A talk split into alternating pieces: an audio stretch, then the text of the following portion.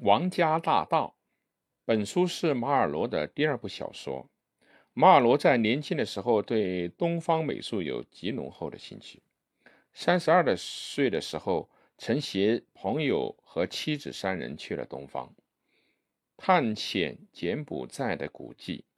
这部小说就是以盗掘、雕刻犯罪事件，也就是吴哥事件的生活体验为基础而写成。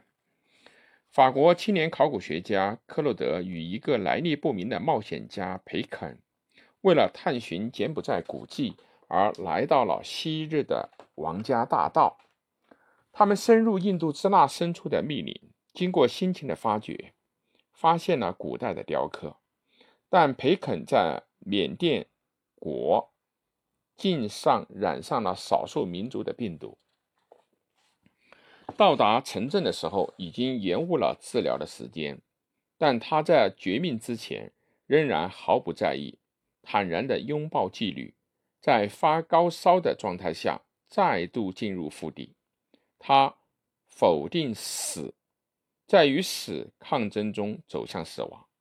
培肯是创作者创造的英雄典型，是一个行动的虚无主义者。他力图用狂热。不惜一切的行动和力量来超越虚无感和不合理的东西。他认为，要在没有上帝的世界取得人的条件，只有依靠行动。培肯就是作者的化身。马尔罗追求的主题是意识与死亡。由于死亡的存在，世界常有不合理性，人被虚无感所笼罩。能够克服人对命运的悲观和不安，赋予无意义的生存以生的意意义，是自烈的行动和冒险。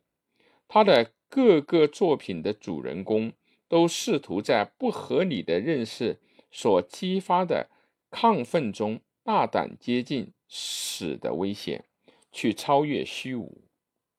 马尔罗也是一个行动的人，大半时间。参加了历史性的革命活动，并使之文学化。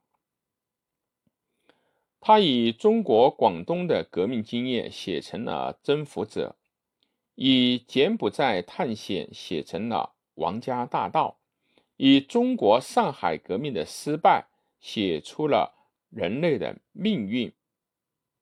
马尔罗在三十年代曾参加反法西斯运动，接近共产主义。出席了莫斯科作家会议，他以反纳粹为题材，写成了《可比的时代》一书。在西班牙内战爆发时，任义勇队长参加战斗，并以此为题材写出了《希望》一书。在阿尔萨斯战役中与戴高乐相识，曾不止一次的担任戴高乐内阁阁员。由于以上的这些原因，他被称为二十世纪的见证人。